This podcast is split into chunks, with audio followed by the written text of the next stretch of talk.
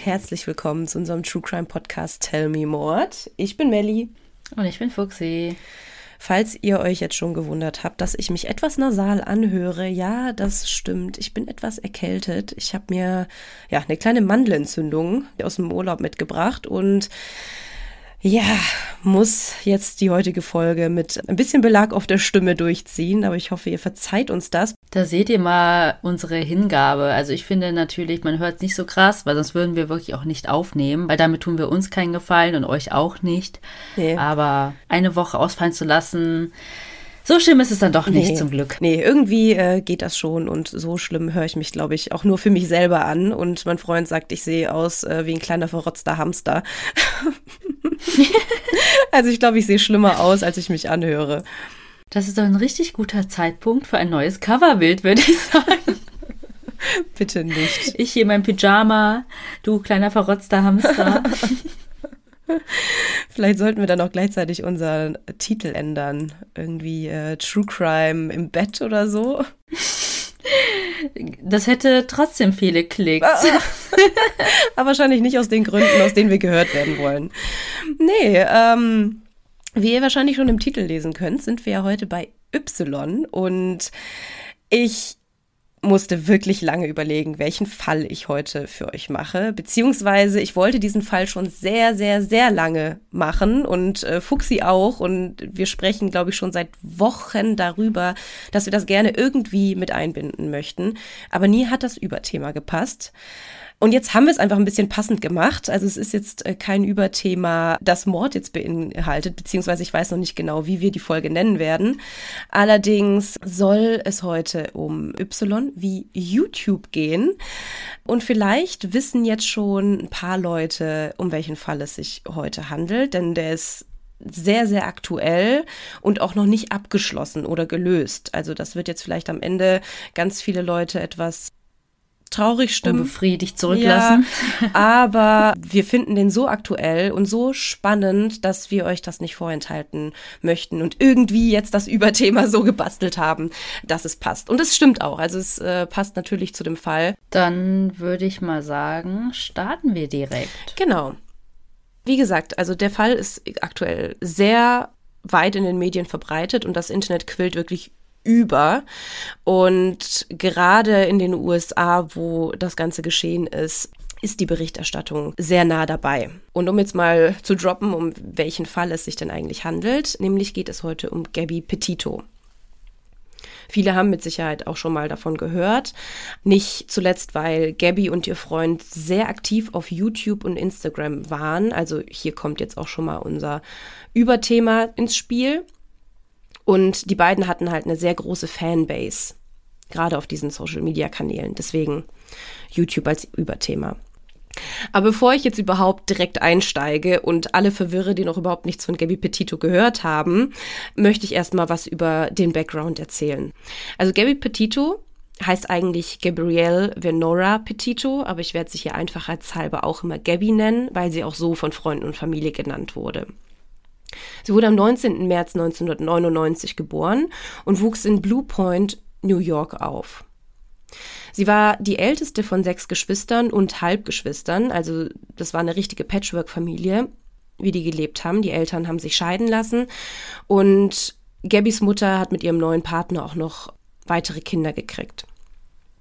Und man könnte jetzt denken, es geht durchaus chaotisch in so Patchwork-Familien zu, aber das war bei den Petitos gar nicht so. Die haben sich alle sehr, sehr gut verstanden und Gabby war eine sehr fröhliche und quirlige Person. Also man konnte sie eigentlich nur gern haben. So wurde sie zumindest auch beschrieben. Bis 2017 besuchte Gabby die Bayport Blue Point High School in Bayport, New York. Kleiner Zungenbrecher hier heute für mich. Und ähm, im März 2019, also zwei Jahre später, fing Gabby dann an, Brian Laundry zu daten. Die beiden kannten sich aber schon seit der Schulzeit und waren damals schon gut befreundet. Und zwei Jahre später entwickelte sich dann eine Liebesbeziehung zwischen den beiden. Die war noch sehr schnell ein Herz und eine Seele und eigentlich nicht mehr voneinander wegzudenken. Also die haben eigentlich jede freie Minute miteinander verbracht. Es dauerte dann auch nicht lange, bis die beiden dann auch zusammenzogen, beziehungsweise Gabby zu Brians Eltern nach Northport, Florida zog. Aber sie war da nicht ganz alleine, denn ihr richtiger Vater lebte auch noch in Florida, sodass Gabby halt abgesehen von Brians Familie auch noch einen Teil ihrer eigenen Familie dort hatte. Dort wohnten sie dann mit Brians Eltern gemeinsam in dem Haus. Sie hatten aber einen abgetrennten Bereich, der nur für die beiden war. Also so eine Art Einliegerwohnung, wo dann nur das Paar lebte. Und das funktionierte auch alles sehr, sehr gut. Also die beiden haben sich dann schließlich sogar am 2. Juli 2020 verlobt. Also kann man sich vorstellen, wie gern die beiden sich zu dem Zeitpunkt haben. Und das eigentlich alles sehr gut funktioniert. Etwa ein Jahr später dann, also Ende Juni 2021, waren die beiden dann in Gabbys Heimatstadt in Blue Point, New York zu Besuch, um den Highschool-Abschluss von ihrem Bruder zu feiern. Das ist nämlich in den USA ja auch immer ein sehr, sehr großes Event und das wollten die beiden sich nicht entgehen lassen. Und sie blieben auch während der gesamten Feier, aber nicht ganz so lange, weil die beiden hatten was ganz Besonderes geplant, was sich jetzt wahrscheinlich für ganz viele Jugendliche da draußen wie der absolute Traum anhört. Und ich muss sagen, für mich auch. Ich zähle mich jetzt vielleicht nicht mehr ganz für mich auch immer noch. zu jugendlich, genau, aber ähm, das wäre auch heute mein absoluter Traum, so zu leben. Denn die beiden wollten ihre Verlobung damit feiern, indem sie mit einem Van durch ganz Amerika reisen. Sie wollten dabei frei sein, spontan in den Tag hineinleben und einfach ein richtiges Abenteuer erleben. Und generell das Land zu erkunden. Ja. Also nur weil du in Amerika lebst, heißt ja nicht, dass du das ganze Land kennst. Nee, überhaupt nicht. Also die wollten dabei die West Coast sich anschauen. Die beide haben ja eher an der East Coast gelebt oder haben an der East Coast gelebt. Und ich kann das nur absolut bestätigen. Ich habe das mal ein halbes Jahr in Australien gemacht. Hahaha, so äh, typisch Australia Backpacking. Aber so Mainstream, Melly. Ist auch so Mainstream. Aber ich habe eine Entschuldigung, ich habe Familie dort und habe die dann dabei besucht. Deswegen hat sich das angeboten. Aber das ist halt wirklich so ein geiles Gefühl, wenn du einfach in den Tag hineinleben kannst, einfach dich in den Bus setzt, guckst, wo sind tolle Orte, wo kann man anhalten, wo kann man ja, toll campen. Also es macht wirklich unfassbar viel Spaß und ich kann mir so vorstellen, warum die beiden ihre Verlobung so feiern wollten. Mhm. Gabby hatte sich nämlich ein paar Monate vorher ein Van angeschafft und wollte den mit Brian zusammen umbauen, sodass es halt der perfekte Campingvan wird. Also sie haben äh, innen drin alles ausgebaut und ein Bett hineingebaut, eine kleine Küchenzeile und sie haben das auch richtig, richtig schön gestaltet, also mit Lichterketten. Und ich muss sagen, wenn man sich den so ein bisschen angeschaut hat, das war so typisch Pinterest-like. Hm. Instagram Boho-Style. Ja. Ja, genau. Und das war auch Ziel der ganzen Sache. Also das sollte auch alles so ein bisschen romantisch aufgezogen werden. So ein bisschen, ja, dieses Insta-Van-Leben gezeigt werden. Denn die beiden hatten nicht nur den Plan, durchs Land zu reisen, sondern sie wollten damit auch ihren Travel-Blog starten um hoffentlich dann während ihrer Reise und vielleicht auch nach ihrer Reise von Werbeeinnahmen leben zu können und halt wirklich nur noch durch die Gegend zu reisen. Hm. Vor allem Gabby war da die treibende Kraft, denn sie wollte halt jeden Stopp auf YouTube als eine Art Vlogger dokumentieren. Und sie kreierte dafür den YouTube-Kanal Nomadic Static. Und auf ihrem Instagram-Account Gabs Petito schreibt sie in ihre Biografie Hashtag Vanlife, a fan of art, yoga and veggies. Also so ein bisschen dieser alternative Lebensstil. Dort verlinkt sie dann aber auch nochmal ihren YouTube-Kanal, damit die Leute, wenn sie bei Insta draufschauen, auch direkt zu YouTube weitergeleitet werden. Die Reise sollte dann bis Oktober gehen und mit einem Besuch bei Freunden in Oregon abgeschlossen werden. Wie schon gesagt, ist das ja für ganz viele ein richtiger Lebenstraum und für Gabby war das aber ja wie so eine Art Sprungbrett. Sie dokumentierte dann auch schon den ganzen Umbau des Vans bei YouTube und erzählte über jeden einzelnen Schritt, wie es weitergehen sollte. Am 2. Juli 2021 waren sie dann beide total euphorisch und glücklich, denn an diesem Tag sollte dann die Reise endlich starten. Also sie haben monatelang diesen Van umgebaut und endlich geht das Abenteuer los. Man kann sich gar nicht vorstellen, wie groß die Vorfreude da gewesen sein muss. Die beiden starteten dann ja, wie gesagt, in New York nach der Abschlussfeier von Gabbys Bruder. Und dann sollte es von da aus weiter nach Kansas, Colorado und Utah gehen. Direkt zu Anfang fingen sie schon an, Videos zu drehen, Fotos zu machen und alles scheint wirklich perfekt. Also wirklich wie die perfekte Insta-Travel-Blase. Wer Lust hat, kann jetzt auch einmal kurz auf Pause drücken und gerne mal bei ihrem Instagram-Account vorbeischauen, Gaps Petito.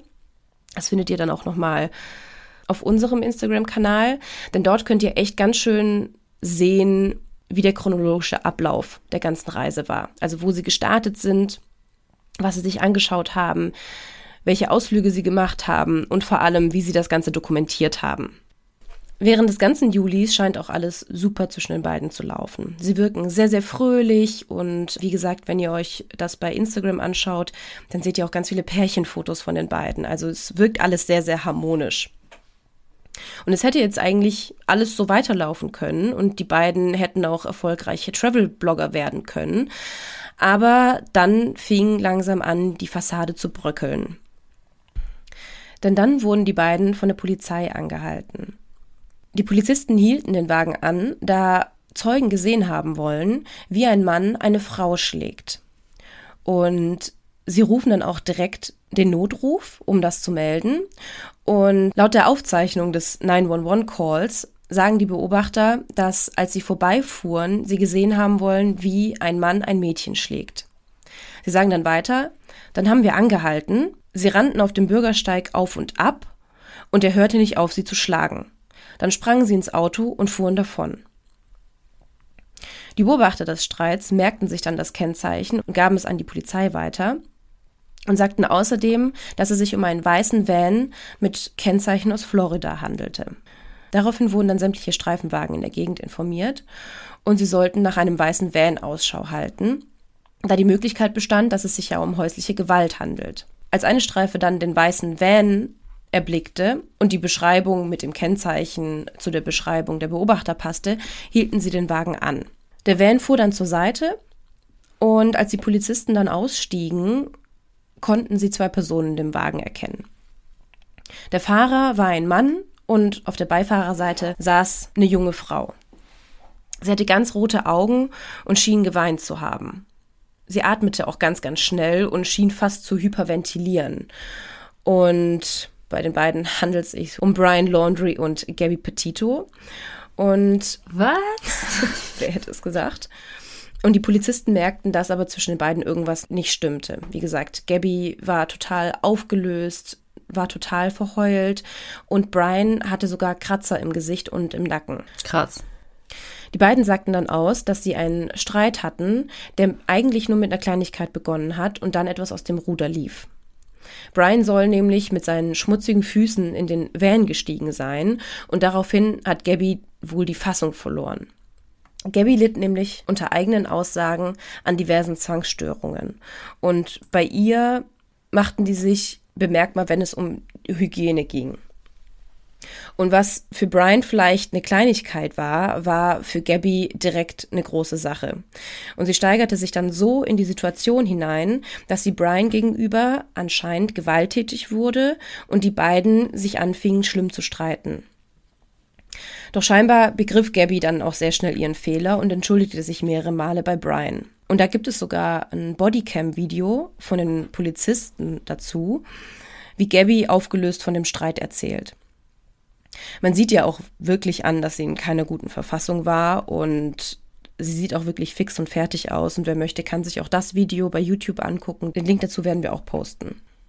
Einer der Polizisten nimmt sie dann zur Seite, um mit ihr allein zu sprechen, weil er schon das Gefühl hatte, dass vielleicht da mehr dahinter steckt als nur so eine Zwangsstörung, sondern dass sie vielleicht tatsächlich geschlagen wurde von Brian, da das ja die Zeugen ausgesagt haben beim 911-Call. Ja, und dann ist ja egal, was die Ausgangssituation war. Ja, ne? eben, genau. Aber sie erzählte auch alleine, dass es an ihren Zwangsstörungen liegt und dass sie total ausgerastet ist und dass Brian im Grunde nichts Schlimmes getan hat. Der Polizist bot Gabby dann auch an, sich in den Polizeiwagen zu setzen, um sich etwas zu beruhigen. Und anschließend bat er dann Brian darum, aus dem Wagen zu steigen. Er fragte nun auch ihn, was los gewesen ist, und er bestätigte Gabbys Geschichte. Und er erzählte, dass er die Kratzer von Gabby bekam, als sie versuchte, ihm die Schlüssel abzunehmen. Als der Polizist Brian fragte, ob Gabby Brian verletzen wollte, verneinte er das. Er sagte, dass sie ihm nie wehtun wollte, sondern einfach mit ihren Gefühlen und mit Brians Verhalten überfordert war. Brian gestand dann auch der Polizei, dass er Gabby angedroht hat, sie am Straßenrand stehen zu lassen. Und es gab wohl auch den Moment, dass er sie aus dem Van aussperrte. Also, dass er quasi sie rauswarf, die Türen schloss und losfahren wollte. Aber da Gabby nicht nur unter Zwangsstörungen, sondern auch unter Angststörungen leidet, war diese Situation für sie unsagbar schlimm. Und sie war einfach emotional komplett überfordert. Dem Polizisten gegenüber war sie aber trotz ihrer Verfassung sehr freundlich und zuvorkommend und sie erklärte den Beamten auch genau, unter welchen Problemen sie litt und dass es einfach ihr Problem ist, also dass Brian wenig damit zu tun hat. Das Ganze passierte am 12. August, also waren sie jetzt zu dem Zeitpunkt schon einen Monat mit dem kleinen engen Bus unterwegs, also ganz ohne Privatsphäre. Und auch das kann ich bestätigen von meinem Van Life, dass ab einem gewissen Punkt ganz ohne Privatsphäre man sich einfach anfängt zu fetzen. Ich war damals mhm. mit einer Freundin unterwegs und es lief alles super und dann kamen manchmal so kleine Momente auf, in denen du dich eigentlich super verstanden hättest, aber beide irgendwie so überfordert sind von dieser Situation, dass man sich einfach anfängt zu streiten. Also ich kann mich da an eine Situation erinnern, da haben wir den Weg nicht gefunden, hatten kein Netz und haben uns einfach mega gezofft, nur um drei Minuten später in Gelächter auszubrechen, weil es einfach so lächerlich war. Und ich glaube, gerade wenn du noch in der Partnerschaft steckst, dass so Situationen sich einfach sehr schnell zuspitzen können. Hm. Nachdem die Polizisten dann die beiden vernommen hatten, brachten sie Brian schließlich in ein Hotel, damit die beiden etwas Abstand voneinander gewinnen konnten. Nach Bewertung der gesamten Situation sagte nämlich der Officer Daniel Robbins in seinem Bericht, dass er nicht glaubte, dass die Situation auf das Niveau eines häuslichen Angriffs eskalierte, sondern eher auf das einer psychischen Krise. Und es wurde ja außerdem auch von beiden keine Anzeige erstattet. Deswegen gingen die Beamten auch davon aus, dass nach dieser räumlichen Trennung über Nacht wieder alles gut sein würde. Und beide haben ja auch vor allem angegeben, dass sie sich lieben würden und dass sie verlobt sind und dass auch eigentlich nichts Schlimmes vorgefallen sei. Das finde ich aber auch immer so krass. Die Polizisten müssen das bewerten, was ihnen gesagt wird und was sie sehen. Mhm. Und falls irgendwie in dem Fall dann die Frau den Mann einfach deckt, weißt du auch nicht, was dahinter genau. steckt oder ob es wirklich die Wahrheit ja, ist. Genau, das ja. ist es. Also die haben das zwar separat voneinander ausgesagt, aber es kann ja auch sein, keine Ahnung, hat er ihr vorher noch was im Van gesagt, von wegen Schweig, bleibt bei unserer halt Geschichte halt genau. Oder ähm, war es wirklich so? Also man kann es jetzt rückblickend auch einfach nicht mehr sagen. Ähm, aber zu dem mhm. Zeitpunkt schien nach dieser räumlichen Trennung wieder alles in Ordnung, denn am nächsten Tag führten die beiden tatsächlich ihre Reise dann fort. Wer zahlt eigentlich das Hotel? Das ist eine gute Frage. Das weiß ich gar nicht, wer das bezahlt hat. Also, sie haben Brian ins Hotel gebracht, aber ich glaube, das muss er selber bezahlen. Ja, nee, das finde ich halt so krass, von wegen, ja toll. Aus so einer Kleinigkeit, ey, nochmal 50 Bucks. Was, was ich aber krass finde, ist, dass sie nicht Gabby ins Hotel bringen, als Frau, sag ich mal, sondern sie alleine im Van schlafen lassen und Brian ins Hotel muss. Vielleicht lag es daran, dass der Van auf Gabby angemeldet war. Das wird wahrscheinlich der Grund gewesen sein, aber trotzdem, also ich hätte, glaube ich, ein bisschen Schiss gehabt, allein im Van zu schlafen. Oder weil sie ja eh Angst hatte, dass er ohne sie wegfährt, ja, vielleicht. wollte sie im Van bleiben. vielleicht. Die Schlüssel für den Van krieg ich. Ja. Nicht, dass am Ende der Van genauso einfach verkauft wird wie das Haus in unserer Betty Broderick-Folge. Ja. Wie gesagt, also führten sie dann nach diesem Vorfall die Reise einfach fort und am 17. August, also fünf Tage später, flog Brian dann von Salt Lake City nach Tampa, Florida. Er wollte nämlich ein paar Gegenstände holen und ihr Lager, das sie zu Hause angemietet hatten, um ihre Sachen zwischenzeitlich während der Reise einzulagern zu räumen bzw. durchzusortieren, denn sie haben eine Verlängerung des Roadtrips geplant und so wollten sie etwas Geld sparen. Also sie wollten dann die Sachen bei seinen Eltern unterbringen und nicht extra noch für dieses Lager aufkommen. Ich verstehe das alles nicht, aber okay. Ja. Fünf Tage später, am 23. August, kehrte Brian dann wieder nach Salt Lake City zurück, um Gabby dort wieder zu treffen. Sie hat in der Zeit tatsächlich in einem Hotelzimmer und nicht allein im Van geschlafen. Und sogar die Flüge, also den Hin- und den Rückflug, bezahlten die beiden gemeinsam. Also ich frage mich, wie viel du einsparst, wenn du dieses Lager aufgibst, als wenn du dann einen Flug bezahlst. Aber gut, werden sie sich schon was dabei gedacht haben. Und haben Sie Ihre Wohnung zwischenzeitlich vermietet oder warum haben Sie das leer geräumt? Nee, das war ja bei den Eltern zu Hause. Ich weiß nicht, warum die das nicht einfach dort gelassen haben oder ob die Eltern ja, das dann eben. vermietet haben. Dazu habe ich nichts gefunden, aber die haben ähm, scheinbar ihre Wertsachen zwischenzeitlich halt untergelagert. Das macht halt keinen Sinn, wie du sagst, wie viel sparen sie, wenn sie dann die Flüge zahlen. Eben, ja. Und ihr Hotel. Ja. ja, also es macht ab diesem Zeitpunkt sehr vieles nicht mehr großen Sinn. Am 25. August nämlich, also nur zwei Tage später, postet Gabby dann zum letzten Mal etwas auf Instagram.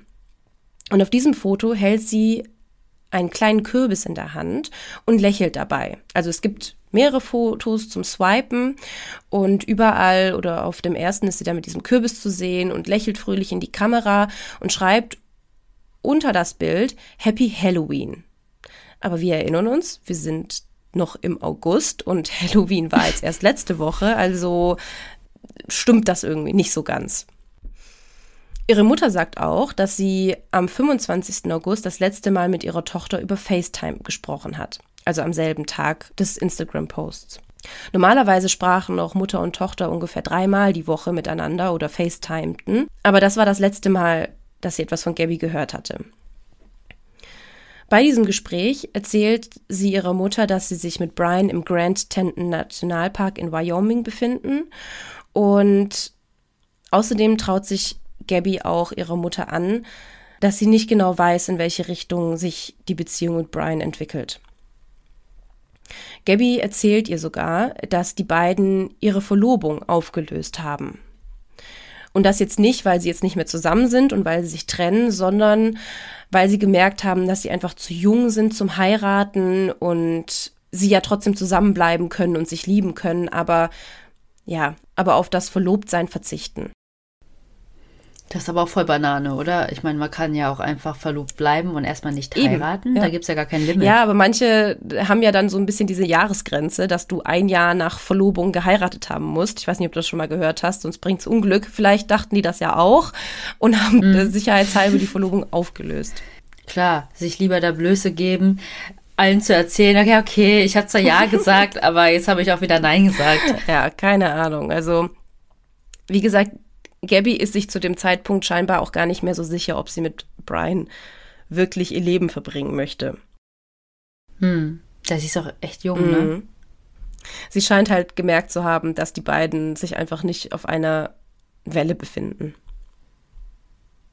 Wie ich ja eben schon gesagt habe, hörte Gabbys Mutter am 25. August das letzte Mal persönlich etwas von Gabby, aber es gibt noch eine SMS, die ihre Mutter am 30. August erreichte, also fünf Tage später. In dieser stand kein Empfang in Yosemite, also im Nationalpark. Aber ihre Mutter, Nicole Schmidt, ging nicht davon aus, dass diese Nachricht wirklich von Gabby stammte. Also das war einfach nicht ihr Schreibstil. Bestand jetzt aus vier Worten und eigentlich benutzt Gabby viel mehr Emojis und wenn sie kein Netz gehabt hätte, dann wäre ja eine kurze Nachricht genauso schnell durchgegangen wie eine lange Nachricht und lange Nachrichten waren eher Gabbys Ding. Hm. Halt nicht übers Internet, aber deswegen eine SMS. Genau, ne? eben. Außerdem schrieb sie dann kurz darauf hinterher, kannst du Stan helfen? Ich erhalte ständig seine Sprachnachrichten und verpasste Anrufe. Und bei Stan handelt es sich wohl um ihren Großvater, den sie aber nie Stan nannte. Also es war halt immer ihr Großvater und den hat sie nicht beim Vornamen genannt. Also das war auch schon mal so ein ganz merkwürdiger Punkt. Mm, Grandpa dann halt. Ja, genau, ja. Und hier verlieren sich auch so ein bisschen Gabbys Spuren. Das Einzige, was man jetzt noch weiß, ist, dass am 27. August, also drei Tage vor der letzten Nachricht an ihre Mutter, ein Ehepaar aus Louisiana, das in Jackson, Wyoming Urlaub machte, die beiden noch gesehen hat. Und zwar sollen die beiden dabei in einen Streit verwickelt gewesen sein, als sie das Tex-Mex-Restaurant Mary Pilget's verlassen wollten. Außerdem gab es dann auch noch eine Zeugin die mit ihrem Freund im Restaurant saß. Das war Nina Angelo. Und sie sagt, dass sie Gabby dabei gesehen hat, wie sie komplett in Tränen ausgebrochen war und Brian scheinbar sehr, sehr wütend gewesen sein soll. Also scheinbar auf Gabby, aber auch seine Wut gegenüber dem Restaurantpersonal ausgelassen hat. Und das ist jetzt erstmal alles, was man über den Roadtrip der beiden weiß. Denn zwei Tage später, also am 1. September, 2021 kehrt Brian dann zu seinen Eltern nach Florida zurück. Dabei war er in Gabbys weißem Van unterwegs, aber von Gabby fehlte jede Spur. Brian war dann auch seelenruhig bei seinen Eltern zu Hause und meldete sich auch nicht bei Gabbys Eltern, dass er zurück war. Und in dieser Zeit machten sich Gabbys Eltern aber schon riesige Sorgen, denn sie haben seit zehn Tagen ja nichts mehr von Gabby gehört. Es waren ja nur noch diese komischen Nachrichten, die ankamen, aber sie ging nicht ans Handy. Irgendwann war auch ihr Handy aus, was ja auch am Empfang liegen könnte, aber sie haben sie einfach nicht erreicht und das war einfach unüblich, dass sie so lange nichts von ihrer Tochter hörten. Also dadurch, dass sie ja auch diesen Travel-Blog führten, brauchten sie auch immer wieder Internetzugang und suchten sich dann meistens auch Stellen, wo sie ins Internet kommen konnten. Entweder irgendwelche Cafés oder Restaurants. In Amerika ist es so, du findest überall Wi-Fi gefühlt. Also egal in welchem Kaff, in irgendeinem Restaurant hast du auf jeden Fall Wi-Fi. Und sie hat sich aber zu dem Zeitpunkt schon zehn Tage nicht mehr bei ihren Eltern gemeldet. Hm. Ja, vor allem wenn es vorher sogar FaceTime war mm. und nicht immer eine SMS. Ne? Ja. Gabbys Familie fand dann aber heraus, dass Brian zurück bei seiner Familie war und sich aber nicht bei ihnen gemeldet hatte, obwohl vorher eigentlich immer ein reger Austausch zwischen den Familien stattfand. Also warum meldet sich Brian nicht? Und warum bekommen sie auch keine Auskunft von ihm? Also das waren alles so ganz beunruhigende Fakten, die die Eltern zu dem Zeitpunkt etwas verzweifeln ließen. Denn Brian war ja auch der letzte der mit Gabby zusammen gewesen ist und auch der letzte, der wissen konnte, wo Gabby war. Also meldeten Gabbys Eltern sie am 11. September dann als vermisst. Und natürlich schaltete sich dann auch die Polizei direkt ein, um mit Brian zu sprechen, weil er ja nicht mit Gabbys Eltern sprechen wollte. Aber alle Familienmitglieder verweigerten die Aussage und sagten, dass die Polizei sich bei ihrem Anwalt melden sollte den sie zu dem Zeitpunkt sogar schon eingeschaltet hatten. Das finde ich ja auch immer sofort verdächtig, ja. ne? Das klingt auch erstmal super verdächtig. Also, warum sollte man einen Anwalt einschalten, wenn Brian nichts mit Gabbys Verschwinden zu tun hat? Ja, er hätte einfach sagen können, du, wir haben uns getrennt und jetzt ist sie einfach über alle Berge. Genau. Also wenn er wirklich nichts mit ihrem Verschwinden zu tun hat, dann hätte er das ja sagen können. Ich meine, er wäre mit Sicherheit verdächtigt worden, weil er der Letzte war, der Gabby gesehen hat. Aber hätte er eine Begründung gehabt, dann wäre er vielleicht auch nicht direkt verdächtigt worden. Mhm. Der Van wurde dann auch von der Polizei beschlagnahmt und untersucht. Und am nächsten Tag versuchte die Polizei auch direkt Brian zu befragen. Aber er kooperierte weder allein noch im Beisein seines Anwalts mit den Beamten. Also er sagte einfach überhaupt gar nichts. Er versuchte also null der Polizei zu helfen, Gabby zu finden. Also wurde er dann zur Person of Interest. Und das bedeutet jetzt nicht, dass er verdächtigt wird, sondern dass er möglicherweise in eine Straftat verwickelt sein könnte, aber noch nicht verhaftet werden kann, beziehungsweise es keine Beweise gibt, die ihn offiziell mit der Straftat in Verbindung setzen. Person of Interest kann auch einfach bedeuten, dass die Person Informationen hat, die für die Polizei wichtig sind, die aber nicht bedeuten, dass er der Täter ist. Die Beamten fangen dann auch an, Gabby überall zu suchen, also wo sie sich vermutlich zuletzt aufgehalten hat, also im Grand Teton Nationalpark. Aber erstmal konnten sie nichts entdecken oder nichts finden, was irgendwie aufschlussreich war. Am 16. September dann schreibt die Familie von Gabby einen Brief an die Familie von Brian, also an die Laundries, der sehr, sehr emotional war. Und in diesem Brief bitten sie um Mithilfe. Und jetzt mal hier ein Ausschnitt aus dem Brief. Bitte, wenn Sie oder Ihre Familie noch einen Funken Anstand haben, sagen Sie uns, wo sich Gabby befindet. Sagen Sie uns, ob wir überhaupt an der richtigen Stelle suchen. Alles, was wir wollen, ist, dass Gabby nach Hause kommt. Bitte helfen Sie uns, das zu ermöglichen. Wir konnten weder schlafen noch essen und unser Leben gerät aus den Fugen, heißt es in dem Brief der Familie aber selbst nach diesem Brief sagen die Laundries nichts. Also ich finde es halt auch so krass dafür, dass die Familien sich vorher eigentlich ganz gut verstanden hatten und die beiden Kinder miteinander verlobt waren. Finde ich dieses Verhalten irgendwie sehr merkwürdig. Also total. Nicht nur Brians Verhalten, sondern einfach, dass auch die ganze Familie schweigt, ist halt super, super strange. Die mhm. einzige, die dabei etwas sagt, ist Brians Schwester Kathy. Sie sagt aber auch nur, dass sie keine Ahnung hat, was mit Gabby ist und auch nicht weiß, was mit ihr passiert ist und nur hofft, dass es ihr gut geht. Also das ist das Einzige, was man von den Laundries hört. Am 17. September, also einen Tag nachdem der Brief der Petitos an die Laundries ging, meldeten die Laundries dann Brian als vermisst. Sie haben Brian scheinbar am 14. September das letzte Mal gesehen, also drei Tage zuvor das ist jetzt halt auch wieder so ein merkwürdiger Punkt. Also warum melden die Laundries erst drei Tage nach dem Verschwinden von Brian ihn als vermisst? Andererseits wartet man bei erwachsenen Personen ja einen gewissen Zeitraum. Das stimmt. Und kann dann erst die Person als vermisst melden, weil die Person darf ja dann sich aufhalten, wann und wo ja, sie möchte. Ja, das stimmt, auf jeden Fall. Aber da ähm, Brian als Person of Interest galt, hätten sie eigentlich der Polizei direkt mhm. Bescheid sagen müssen wenn er verschwindet. Ja, stimmt. Er wurde zwar observiert, aber später stellt sich heraus, dass bei der Observierung einige Fehler geschehen sind und Brians Mutter fälschlicherweise für Brian gehalten wurde. Was? Ja, da sie seine Baseball-Cappy trug und scheinbar eine ähnliche Statur wie er hatte. Also die Laundries wurden ja observiert, also beziehungsweise da waren halt ständig Beamten da und es wurde halt geguckt, dass er sich nicht absetzt oder, oder versucht zu verschwinden. Und das ist ja im Endeffekt dann passiert. Und scheinbar deswegen, weil die Mutter fälschlicherweise als er durchging. Okay, ich werde das jetzt nicht hinterfragen, wer außer wie wer. Also ich fände es auch ein bisschen strange, ähm, aber die Polizei räumt später halt ihren Fehler ein, behauptet aber, dass das nichts, wie soll ich sagen? Nach Protokoll? Nichts? Nee, nichts, nicht nach Ja, Protokoll. so, also dass nichts nicht nach Protokoll gelaufen ist und dass auch keine höheren Kosten dadurch für die Suche von Brian entstanden sind. Also dass man so oder so halt nach ihm. Steuergelder. Genau, nach ihm hätte suchen müssen.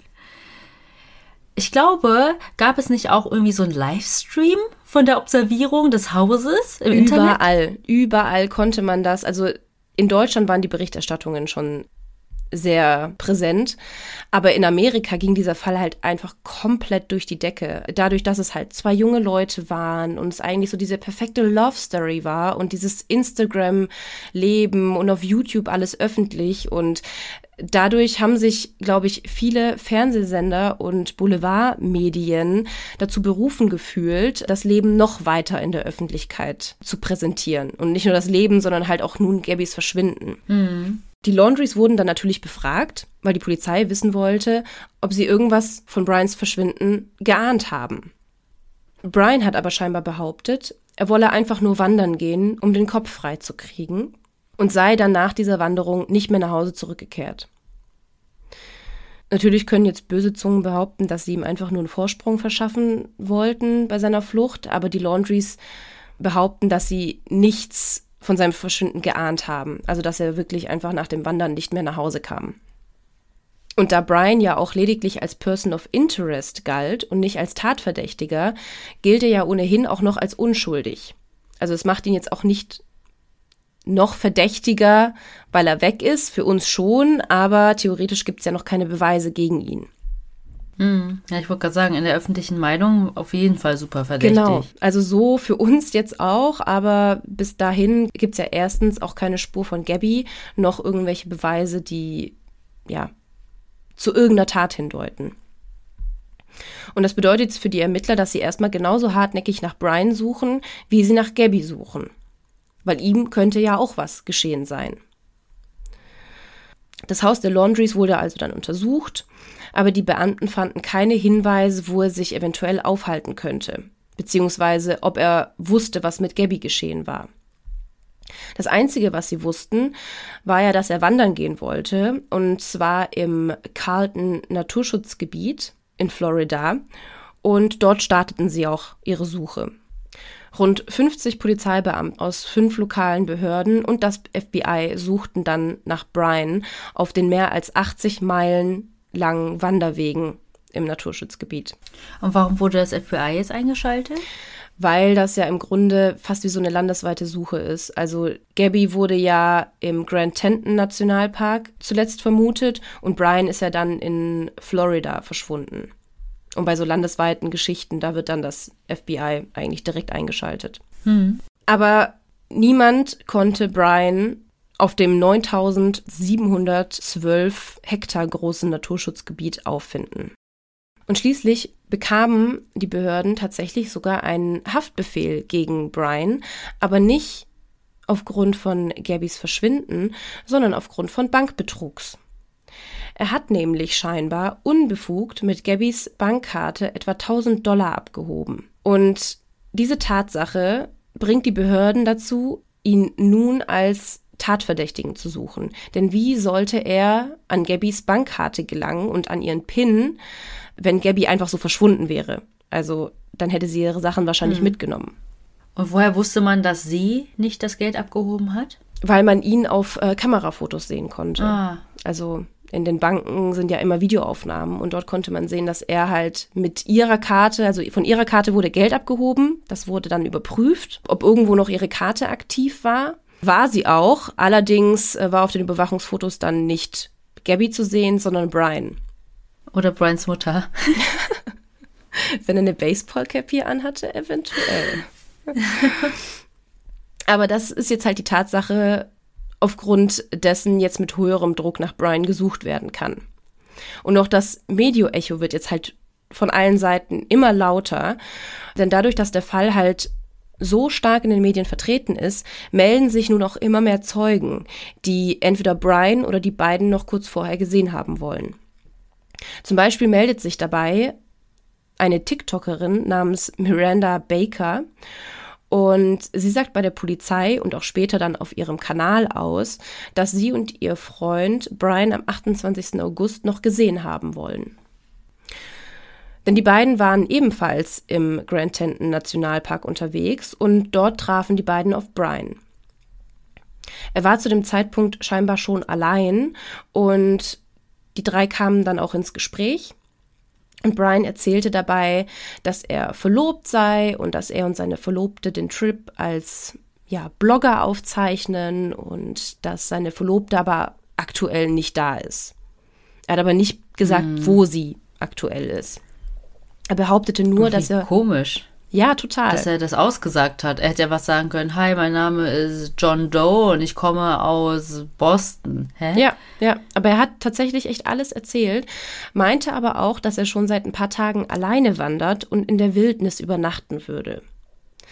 Und Miranda, also die TikTokerin, fand das schon etwas strange, weil Brian nicht danach aussah, als hätte er in der Wildnis geschlafen. Also er sah erholt aus und frisch geduscht und er hatte auch nur einen kleinen Rucksack dabei, also keine Spur von Zelt oder Proviant und ich glaube nicht, dass er so ein Survivor war, dass er nur mit so wenig Gepäck in der Wildnis überleben konnte.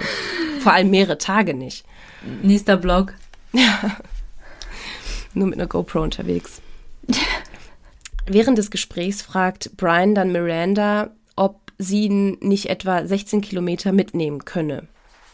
Er stellte sich sogar bereit, ihr 170 Dollar für die Strecke zu bezahlen, was echt viel Geld ist. Also für das Geld hätte man sich wahrscheinlich auch ein Taxi leisten können. aber er bot ihr das an. Und Miranda fand das auch komisch, aber die beiden nahmen ihn dann auch tatsächlich mit. Und als sie dann so im Auto saßen oder in ihrem Van saßen, fuhren sie dann los. Und als sie dann Brian fragten, wo er denn genau hin wolle, damit sie es halt ungefähr abschätzen könnten, wo sie ihn rauslassen können, sagte Brian, dass er nach Jackson möchte, das Paar allerdings nach Jackson Hole fuhr. Und ich weiß nicht, kannst du dich da noch dran erinnern, aus unserer Car-Folge? Jackson Hole war tatsächlich dieser Ort, wo Birchtold seinen Freizeitpark eröffnete in dem Jen arbeiten sollte. Das kam mir irgendwie direkt so. Kann ich mich nicht dran erinnern. Ort. Also das ist auf jeden Fall der Ort, wo das Pärchen eigentlich hin wollte. Aber als dann Brian herausfand, dass sie nicht nach Jackson gehen, wurde er total unruhig und wollte sofort aus dem Auto aussteigen. Und die beiden hielten dann auch an und er stürmte aus dem Wagen und ging dann einfach weg. Also die beiden waren total. Ohne zu bezahlen. Ich weiß nicht, ob er tatsächlich bezahlt hat, ob er denn das Geld schon vorher gegeben hat. Das weiß ich nicht. Aber er ging dann einfach und die beiden saßen halt super perplex dann im Auto und meinten so, okay, was war das hier gerade? Die wollten eigentlich nur nett sein und er wurde halt direkt total hysterisch und wollte sofort aus dem Wagen aussteigen. Er, wie gesagt, ging dann auch. Und als sie dann halt von Gabbys Fall in den Medien hörten, fiel ihnen das auch sofort ein, dass sie Brian schon mal gesehen haben. Hm. Und sagten das dann auch direkt bei der Polizei aus. Hm, vielleicht habe ich nicht richtig zugehört, aber wo war der Van? Mit Gabby verschwunden. Nee, Brian kam mit dem Van ohne Gabby zurück. Also er hatte Gabbys hm, Van dabei hm. und der wurde dann untersucht. Also der ist bei der Polizei zu dem Zeitpunkt. Und er ist ohne Van oder so einfach zum Wandern gefahren. Ja, genau. Das war in der Zwischenzeit. Also am 25. haben sich ja noch Gabby und ihre Mutter gehört und am 27. ist dieser Vorfall geschehen. Und am 1. September kam er dann zurück nach hm. Florida. Okay. Ich habe mich nur gerade gefragt, warum er da mitfahren musste. Ja, ja, eben. Es macht auch keinen Sinn. Also eigentlich hätte er zu dem Zeitpunkt einen Van gehabt, es sei denn, Gabby war mit dem Van unterwegs. Aber da er mit dem Van wieder aufgetaucht ist, macht das halt auch keinen Sinn. Ja, und wie ist er in diesen Park gekommen? Mit, mit dem Bus oder wie? Ja, in diesem Grand Teton Nationalpark waren die ja scheinbar noch beide gemeinsam. Nee, ich meine zum Wandern. Ach so, ja. Es hat er nichts ausgesagt. Also, keine Ahnung. Wahrscheinlich auch getrampt. Ja, also. Äh, ja. Genau, er braucht ja eine Mitfahrgelegenheit. Okay. Ja, genau. Und nicht nur die sagen aus, dass sie Brian noch gesehen haben, beziehungsweise mitgenommen haben, sondern auch Norma Jean Yellowedge.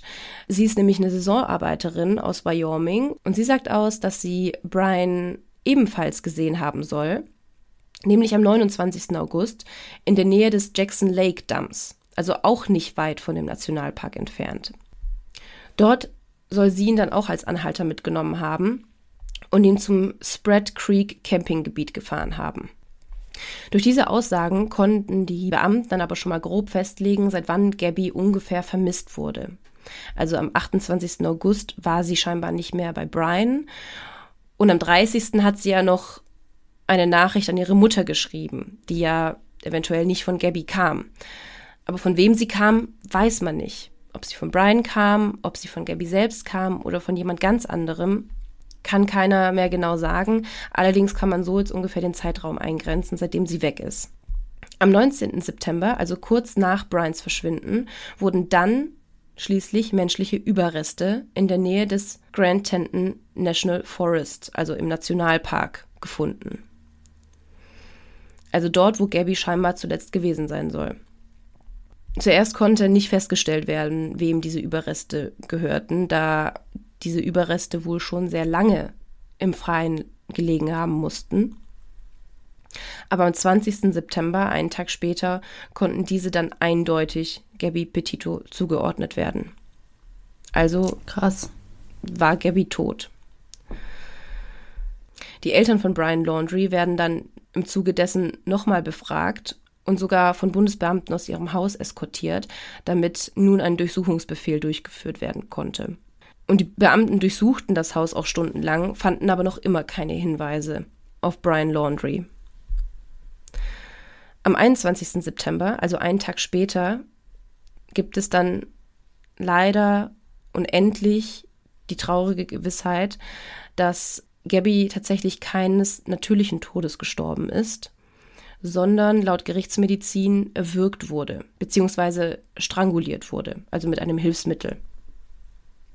Der Gerichtsmediziner Brent Blue sagt, dass sich der genaue Todeszeitpunkt aber nicht mehr zweifelsfrei bestimmen lässt da man davon ausgehen kann, dass sich die Leiche drei bis vier Wochen im Freien befunden haben muss, bevor die Einsatzkräfte sie dann am 19. September entdeckten. Nach dem Gesetz aber von Wyoming werden außer der Todesart und der Todesursache keine weiteren Informationen über die Autopsie veröffentlicht. Also erstmal nicht. Ich muss mich, glaube ich, an der Stelle auch so ein bisschen entschuldigen. Du hast es auch gerade ein bisschen durchblitzen lassen. Es sind hier sehr viele Daten, also sehr viele Tage, über die wir sprechen. 20. September, 19. September, weil aber wirklich jeden Tag was Neues passiert ist. Also das ist wirklich ein Fall. Ähm, damit haben sich wochenlang True Crime Fans mit befasst, weil wirklich jeden Tag was Neues kam. Und man halt wirklich von Gabbys Verschwinden bis zu ihrem Leichenfund halt alles chronologisch erfassen konnte. Ja, aber immerhin haben wir jetzt mehr Informationen als, weiß ich nicht, hätten wir den Fall vor ein paar Wochen gemacht. Genau das ist es. Vor ein paar Wochen war es halt noch nicht mal klar, was mit Gabby passiert ist. Mittlerweile weiß man, dass sie tot ist und dass sie ermordet wurde. Aber nach ihrem Leichenfund wurde es auch erstmal ein bisschen stiller um den Fall. Beziehungsweise es wurde einfach auch nicht mehr so stark in den Medien darüber berichtet, weil es aber auch keine neuen Informationen gab. Denn Brian konnte noch nicht gefunden werden und er ist einfach wichtigster Zeuge im Todesfall von Gabby Petito, weil er einfach zuletzt mit ihr zusammen gewesen sein muss. Und so ging dann auch da wieder ein paar Tage ins Land, bis dann am 22. Oktober schließlich auch die Suche nach Brian Laundry abgeschlossen wurde. Denn auch ihn hat man gefunden, allerdings auch nicht lebendig. Laundrys Eltern haben noch einen Tag vorher das FBI und die Polizei von Northport informiert, dass sie beabsichtigen, am nächsten Tag in den Park zu kommen, um auch nach Brian zu suchen. Die Beamten trafen sie dann dort und alle gemeinsam fingen dann an, das Gebiet zu durchsuchen.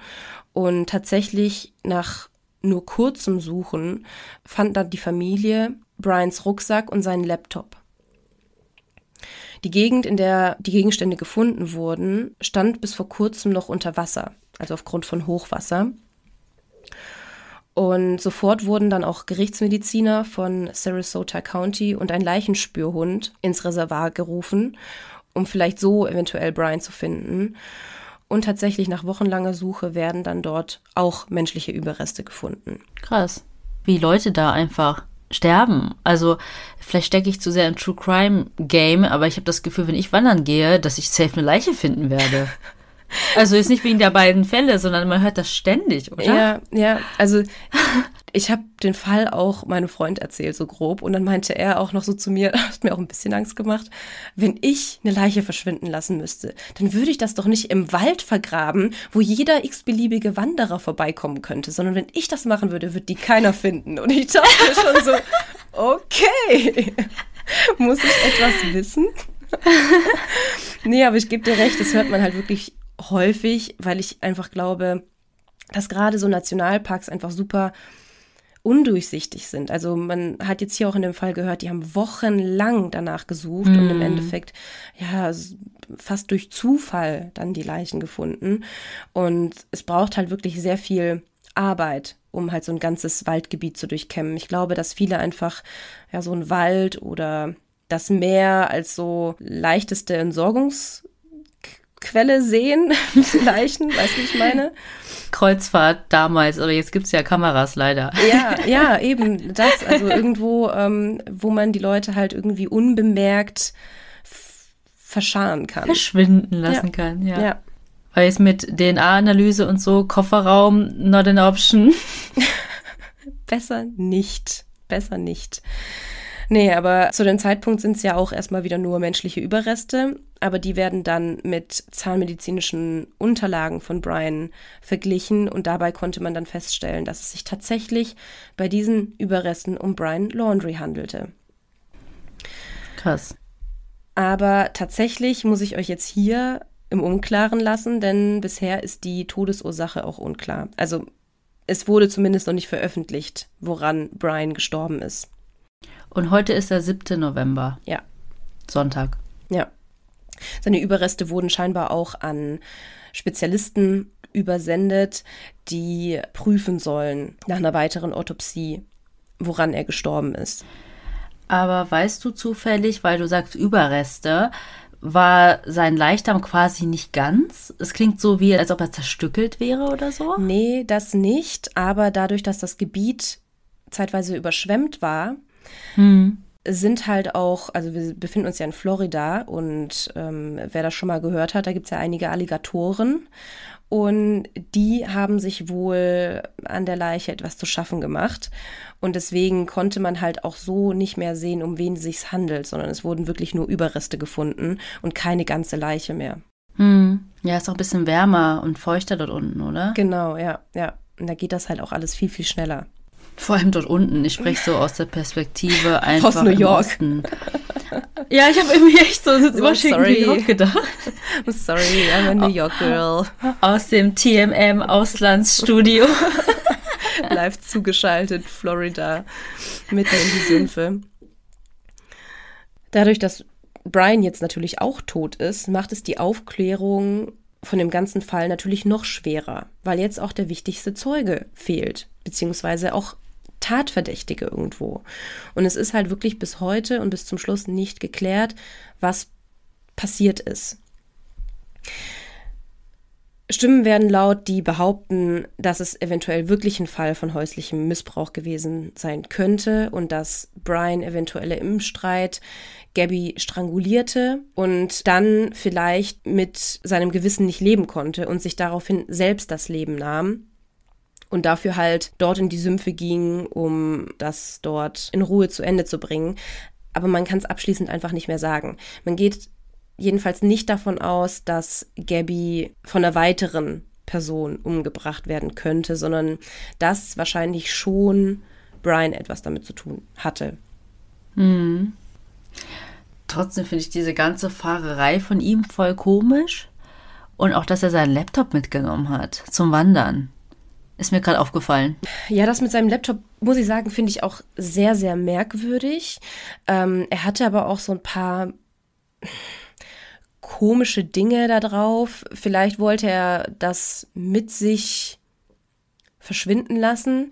Aber das kann man auch wieder so oder so sehen. Deswegen wollte ich das eigentlich nicht mit die Folge reinbringen, aber wenn du jetzt so fragst, beantworte ich dir das. Denn es gibt so ein paar ja, Internet-Spürnasen, die tatsächlich ähm, Brians und Gabbys äh, Konten gehackt haben. Also Instagram-Konten, Pinterest-Konten, ja. Und darauf bei Brians Konten verstörende Bilder gefunden wurden. Also man kann es wirklich so oder so sehen. Zum Beispiel hat er bei Pinterest Bilder in Ordnern gespeichert, die zum Beispiel eine Tätowierung zeigen von einem enthaupteten Kopf von einem Menschen und dieser Kopf wird dann quasi als Suppenschüssel verwendet Was? und aus diesem Kopf wird dann quasi rausgelöffelt. Also total komische Bilder und das sehen natürlich ganz viele als so eine Art Zeichen, dass er vielleicht irgendwas sadistisches in sich hatte oder so, aber man kann es im Endeffekt halt einfach nicht mehr sagen. Also es ist man weiß nicht, warum er, warum er das mitgenommen hat. Ähm, seine Habseligkeiten werden auch aktuell noch immer untersucht. Hm. Ja, vielleicht wollte er, während er unterwegs ist, nicht, dass das FBI seinen Laptop beschlagnahmt und dann ja. auch Sachen dort findet. Zum Beispiel Google-Suchanfragen. Ja, eben. Genau. Und ich meine auch irgendwo gelesen zu haben, dass sogar diese Spürnasen, von denen du sprichst, die auch irgendwie seine Spotify-Playlisten durchgegangen ja. sind und dann die Songtexte analysiert haben. Man kann halt wirklich in alle Richtungen interpretieren und das finde ich halt auch sehr, sehr vage und ich finde es auch irgendwo falsch, darüber jetzt so zu diskutieren. Also der hat dann irgendwelche Songs in seine Playlist noch am Tag von Gabys Verschwinden hinzugefügt. Ich weiß gar nicht mehr, wie der, wie der hieß, aber irgendwie auch mit sehr verstörenden Texten, mhm. die man halt auch schon so auslegen kann, von wegen, okay, what the fuck, deine Freundin ist verschwunden und du hörst dir solche Songs an, aber man weiß es halt nicht. Also bis zum Schluss herrscht halt wirklich die Unschuldsvermutung. Es gibt sehr viele Indizien, die dafür sprechen, dass er etwas damit zu tun hat. Und ich, ich will nicht Glauben sagen, aber es wirkt schon so, als hätte er etwas getan, was er nicht tun wollte, was vielleicht auch ein Unfall war und er einfach mit dem Ganzen nicht leben konnte und daraufhin sich selbst das Leben genommen hat. Also es wirkt alles sehr Verdächtig. Verdächtig, genau. Also ich tue mich wirklich schwer, bei dem Fall jetzt irgendwie so ein abschließendes Urteil ähm, zu bilden, weil ich das gar nicht möchte, weil es einfach bis, also bisher laufen die Ermittlungen noch und ich will nicht wissen, wie viel irgendwelche Internetspürnasen noch herausfinden. Es gibt da irgendwie auch so einen Punkt, dass er scheinbar noch etwas über ähm, also dass er scheinbar irgendeinen Leitfaden für autistisches Burnout gepostet hat und das interpretieren jetzt ganz viele, dass eventuell er oder vielleicht Gabby an irgendeinem Burnout gelitten haben könnte. Also keine Ahnung, das sind alles wilde Spekulationen. Man kann jetzt wirklich abschließend nichts sagen. Was man zum Schluss sagen kann, ist, dass Gabby tot aufgefunden worden ist und Brian schließlich auch. Und dass die beiden einfach mit Anfang 20 viel zu jung waren, um so zu sterben. Und wir wahrscheinlich die nächsten Wochen noch sehr viel über den Fall hören werden. Und sobald wir darüber was wissen oder was Neues herauskommt, werden wir euch auf jeden Fall updaten. Also schaut immer mal wieder bei uns auf Instagram rein.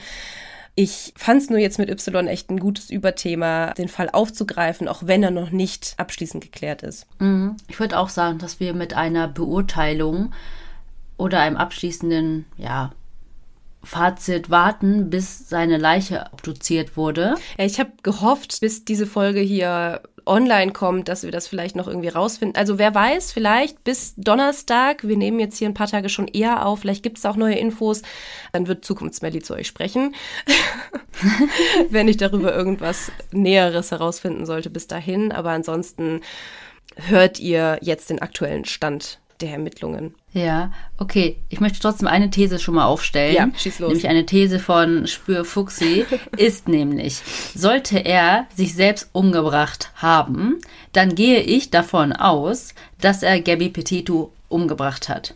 Ja, da bin ich ganz bei dir. Also es gäbe sonst keinen anderen triftigen Grund, weshalb er das getan haben sollte. Und dass er ebenfalls einem Verbrechen zum Opfer gefallen ist, kann ich mir nicht vorstellen. Also es wäre halt wirklich ein sehr, sehr großer Zufall, wenn es so gewesen sein sollte. Oder das war auch so eine komische Community bei Don't Fuck With Cats, die sich so denken, die arme kleine Gabby, jetzt müssen wir Selbstjustiz verüben. Und sind losgezogen und haben Brian gelyncht, meinst du? Vor allem vorher gefunden, bevor das FBI ihn gefunden hat. Ja, wer weiß. Also bei Don't Fuck With Cats, da waren die ja auch erfolgreicher als die Behörden. Ja, aber vielleicht machen wir dazu auch mal eine Folge oder eine Zusammenfassung. Sehr, sehr gern. Da ist ja auch was in die Hose gegangen. Ja. Also das war jetzt nicht alles so Rosig. gute Detektivarbeit. Ja. Ein kleiner Spoiler für euch. Ja. Nee, sollten wir wirklich mal machen. Ich finde den Fall auch so spannend und ja, der geht auch so ein bisschen in diese Richtung mit diesen ganzen Internet-Spürnasen. Auf jeden Fall sehr, sehr cool. Ja, genau. Also das war es jetzt auch schon mit dem Fall. Und ich weiß nicht, wie es euch geht, aber ich fühle mich jetzt irgendwie nach dieser Folge so ein bisschen unbefriedigt, weil ich halt zu keinem Ergebnis komme, weil es halt noch kein Ergebnis gibt, haben wir jetzt auch schon oft genug gesagt.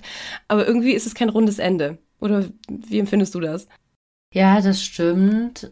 Aber es ist, finde ich, in dem Sinne nicht ein typischer Cold Case, wo man halt irgendwie gar keine richtige Spur hat es gibt ja eine Spur, nur sie ist noch nicht quasi zu Ende geführt, ja. um das mal so auszudrücken. Genau.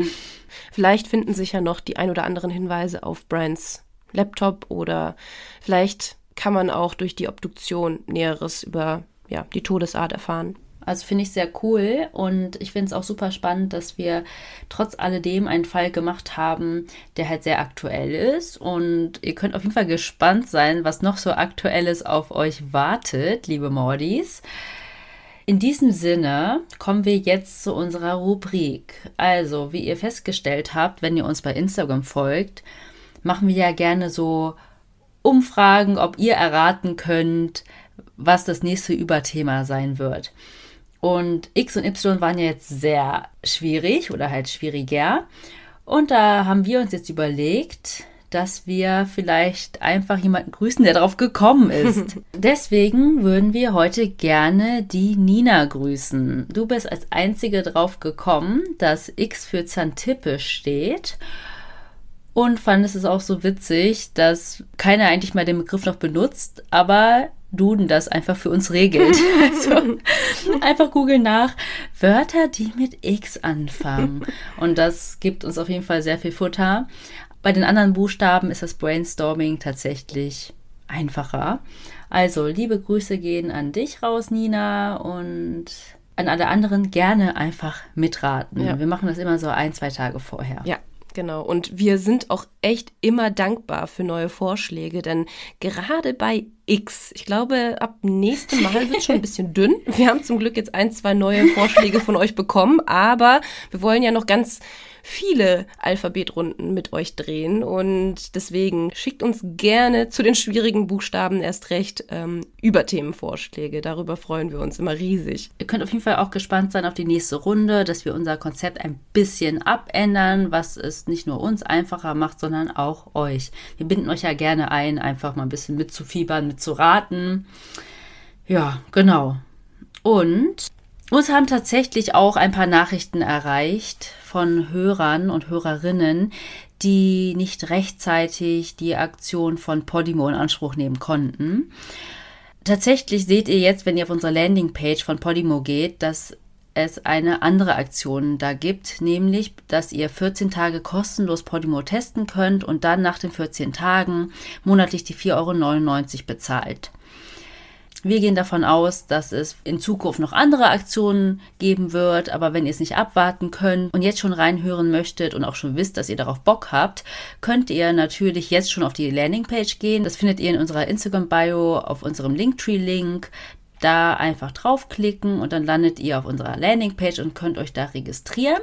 Aber für die, die keine Instagram haben, natürlich den Link auch in unseren Show Notes. Genau. Und wenn ihr dann schon mal da seid, könnt ihr uns auch gerne ein oder zwei Likes da lassen. ähm, abonniert uns gerne bei Spotify, schreibt uns, wie ich eben auch schon gesagt habe, gern bei Instagram. Darüber freuen wir uns riesig. Lasst ein paar Daumen hoch da oder schreibt uns auch gerne Bewertung bei iTunes. Gerne mit fünf Sternen, wenn ihr Lust habt. Und wer Lust hat, uns auch ein bisschen ja, so zu unterstützen, kann uns auch gerne mal einen Kaffee spendieren oder ein Frühstück oder so. Schreibt uns auch gerne dazu, was ihr uns gerne spendieren möchtet. Das könnt ihr bei Kofi machen. Den Link dazu findet ihr auch in den Show Notes. Und wenn ihr uns schreibt, könnt ihr das natürlich bei Instagram tun, wie Mandy gesagt hat. Und da ist wirklich keine Nachricht zu lang. Wir freuen uns darüber total. Oder einfach an unsere E-Mail-Adresse, die lautet tellmemorepodcast at gmail.com. Und das mit den fünf Sternen meine ich ernst. Ich habe da letztens reingeguckt, da hat eine irgendwie geschrieben, liebst, more crime, bla bla bla, vier Sterne. ich so, why? Warum? Warum habe ich den fünften bekommen? Warum? Gebt uns auch gerne einen Grund an, warum nicht. Also nur so äh, vier Sterne, das akzeptieren wir nicht. Oh, apropos, ich werde euch mal ein paar Sachen posten, die ich ein bisschen witzig fand. Also Leute, die so ein bisschen haten, aber total irgendwie witzige Sachen auch reinschreiben. Bei uns jetzt, oder ja. was? Gibt es da lustige? Ja. Ich weiß nicht. Sind die betrunken so. oder ich? So, hä? Oh. Manchmal wäre ich gerne betrunken. Hate is gonna hate. In diesem Sinne. Ja, sind wir auch schon wieder durch. Sind wir am Ende.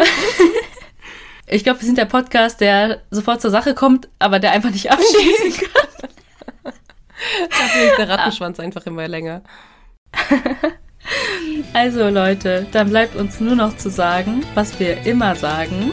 Wir hoffen, ihr habt Lust auf mehr bekommen. Oder more Mord. Und bis zur nächsten Woche. Tschüss.